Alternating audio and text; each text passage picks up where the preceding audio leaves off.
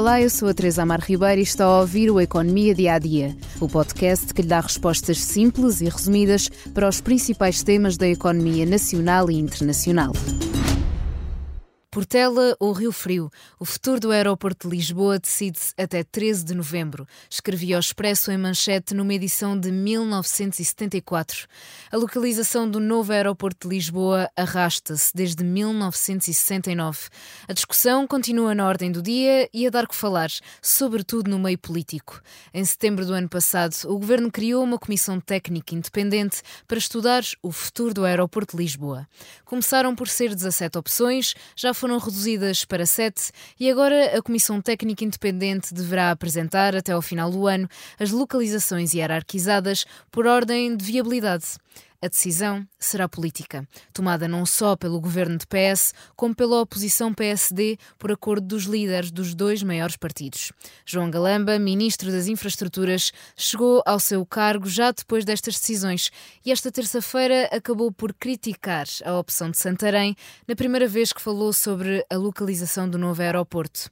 Em setembro de 2022, o primeiro-ministro António Costa disse. Santarém pode ser uma hipótese Sim, não queria entrar agora em muitos pormenores, mas essa é uma das soluções eh, que vai ser considerada na avaliação. E conclusões ainda não há, mas esta terça-feira João Galamba deixou clara a sua posição na CNN Portugal Summit. Se acho o aeroporto em Santarém longe, acho. Se acho que a probabilidade de ser viável é alta, não, acho muito baixa. Essa ideia de que há ali um, um aeroporto às mãos de semear com investimento apenas privado e custo zero para o Estado é do domínio da fantasia. António Costa apontou inicialmente para uma decisão total tomada até final deste ano. João Galamba diz agora que a decisão deve atrasar e ser tomada no primeiro semestre de 2024. João Galamba falou também do atual aeroporto Humberto Delgado.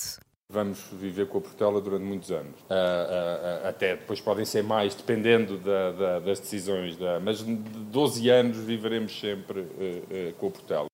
Entre estudos, decisões e efetiva construção do novo aeroporto, espera-se que passe pelo menos uma década. Por agora, os estudos decorrem e em cima da mesa as opções Portela mais Montijo, Montijo mais Portela, Alcochete, Portela mais Santarém, Santarém, Alcochete mais Portela, Pegões, Rio Frio e Poceirão. Esta quarta-feira, os holofotes voltaram-se novamente para João Galamba, que foi falar ao Parlamento na Comissão de Economia. O aeroporto foi um dos temas e o ministro justificou a sua declaração na CNN, começando por relembrar que o relatório que sair da CTI será a base da decisão política e que as suas declarações não o influenciam.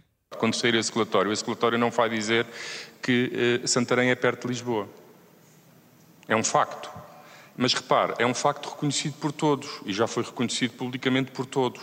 Mas isso não significa que não possa haver um aeroporto em Santarém.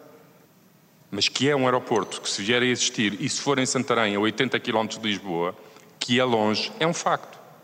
João Galamba também falou das propostas que a ANA apresentou para melhorar o atual aeroporto, afirmando que o governo está a terminar a avaliação e garantiu soluções para atenuar os constrangimentos que trazem os meses do verão.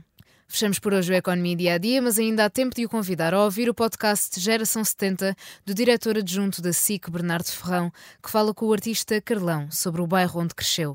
Na escola, o miúdo sem comida não tem o mesmo rendimento do miúdo de barriga cheia. A meritocracia é uma das maiores mentiras.